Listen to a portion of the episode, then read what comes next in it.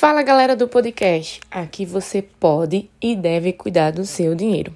Neste podcast vamos falar um pouco sobre planejamento financeiro, sobre liberdade financeira, sobre como controlar o seu dinheiro, como sair das dívidas e viver um ano totalmente diferente com a vida financeira que você sonha. Vamos ouvir? E o tema de hoje é reserva de emergência ou reserva financeira, né? Quem aí tem algum dinheiro guardado, tem algum dinheiro investido para as famosas emergências, né?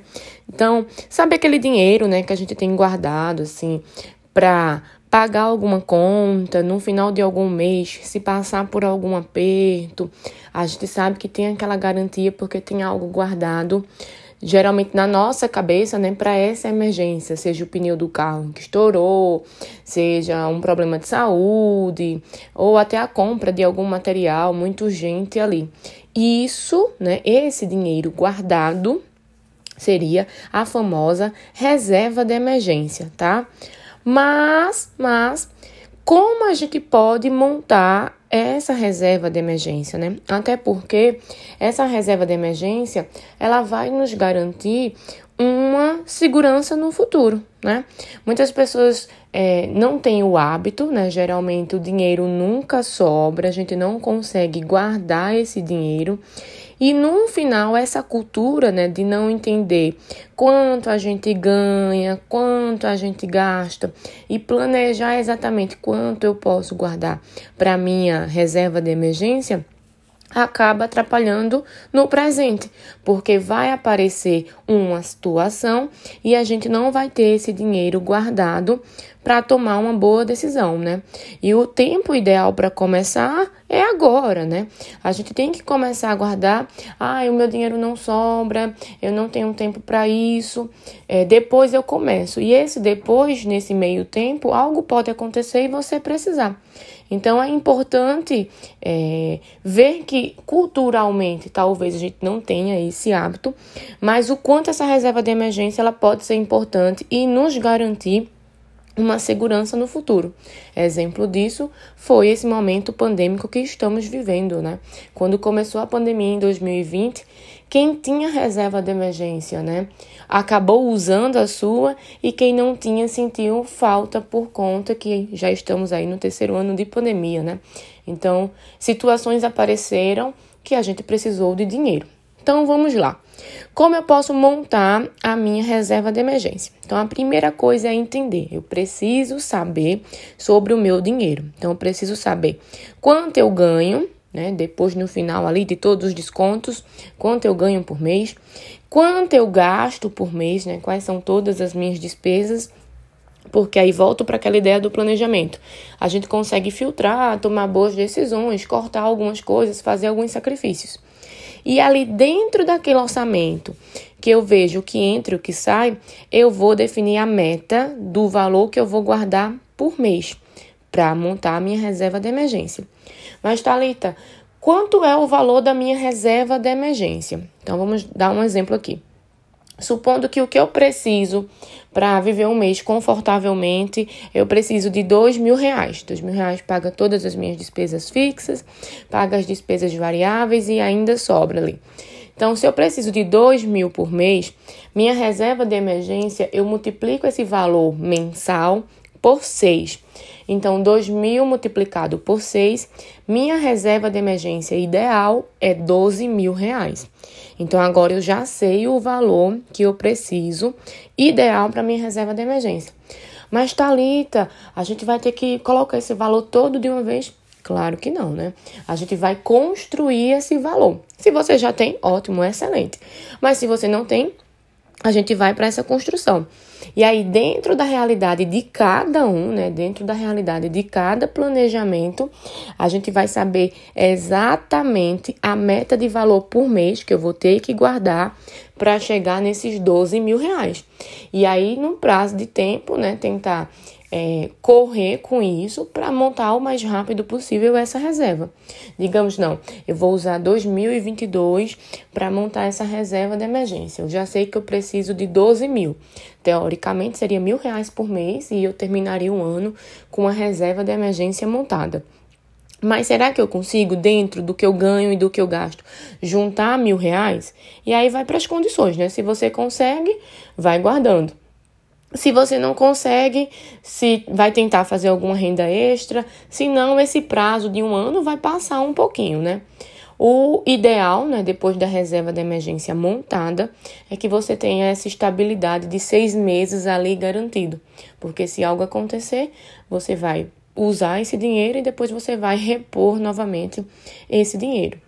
E aí, onde é que a gente guardaria essa reserva de emergência, né? Porque debaixo do colchão não vai dar certo. E um dos produtos financeiros, né, que a gente é acostumado e tradicionalmente a gente guarda dinheiro é a poupança.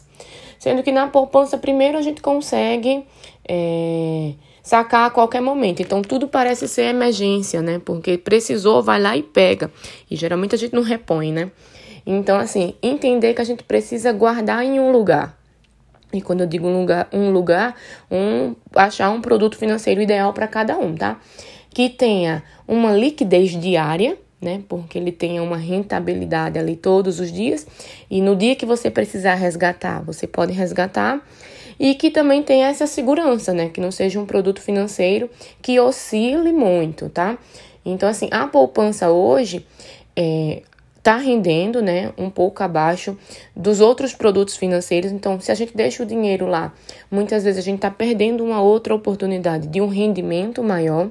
E a poupança, por exemplo, ela a rentabilidade dela é uma vez por mês, que é no dia do aniversário.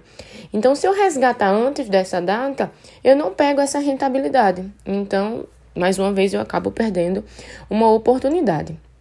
Esse ponto aqui de onde guardar, eu falo muito de produtos financeiros, né? E vem para aquela parte de investimentos. É um assunto muito mais aprofundado, né? Outro podcast, sim, porque cada produto financeiro vai ter suas vantagens, vai ter suas regras e cada pessoa aqui vai ter um perfil de investimento diferente. Mas o que eu quero que vocês entendam nesse primeiro momento e abram a mente para isso é que, primeira coisa, eu vou juntar. Eu já sei o valor que eu preciso juntar. E eu preciso colocar esse, esse dinheiro em algum lugar. Porque deixar em casa no cofrinho, ele não vai estar tá rendendo, eu só vou estar tá com aquele mesmo valor. Mas se eu vou ali procurar mais conhecimento financeiro, conheço um produto ideal, que eu vou ter o resgate a qualquer momento, que eu vou ter segurança e que além do que eu coloco, ele está gerando um rendimento para mim, isso é o ideal, né? É a melhor coisa para a gente colocar e construir a nossa reserva de emergência. Então, pensem nessa possibilidade, né? Depois eu volto com outro podcast falando sobre investimentos, né, e os produtos, mas a ideia é você saber quanto você precisa guardar por mês para montar essa reserva. Depois, né, aquele valor mensal você vai multiplicar por seis, porque aí você vai ter seis meses de uma reserva para qualquer situação. E depois, onde guardar esse dinheiro, né? Que vai, além do que você contribuiu, vai ter um rendimento também de retorno para vocês, tá? Nossa reserva de emergência, é, esse processo em si é como pagar um seguro, né? A gente tá ali, pensem como vou pagar um boleto para mim mesmo, né? Garantindo uma segurança financeira no futuro. Eu vou ter esse dinheiro e vou me preparar, né? Para uma necessidade, para uma emergência. Outro ponto também para é, para falar é que a reserva de emergência o nome aparenta ser só para uma coisa assim urgente que aconteceu, o problema, né? Mas a reserva de emergência ela pode ser usada para uma oportunidade, né? Ela pode ser usada para uma mudança de cidade, uma mudança de emprego, a compra de algo que vai te ajudar a crescer de uma certa forma. Mas você só consegue fazer isso quando você tem essa segurança do que você juntou, do que você conhece do seu planejamento, que você pode usar aquilo naquele momento e que você vai ter uma garantia para o futuro, né? Então, o ideal é que a gente siga nessa construção. Ah, montei os meus seis meses, Thalita. Agora eu já juntei os 12 mil do exemplo que a gente está usando aqui. É, vou parar por aí. É, o produto reserva de emergência está garantido. Então, agora vamos procurar outros produtos financeiros com outras rentabilidades para construir uma jornada né, de liberdade financeira. Mas a reserva de emergência está aí para a gente aprender, começar né, e dar esse primeiro passo, porque muitas das vezes a gente só reclama que o dinheiro não sobra, que eu não tenho dinheiro, que as contas não tá dando. E a gente não coloca nesse planejamento, nessa construção, uma parte para a gente guardar e se preparar para uma outra oportunidade.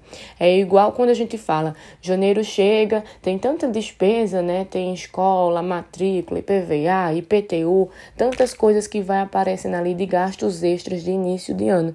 Se a gente construísse uma reserva de emergência para isso, talvez a gente não ficasse tão apertado, né? Não deixasse para a última hora e não ficasse com aquela pergunta: o que é que eu vou fazer agora que meu dinheiro não está dando?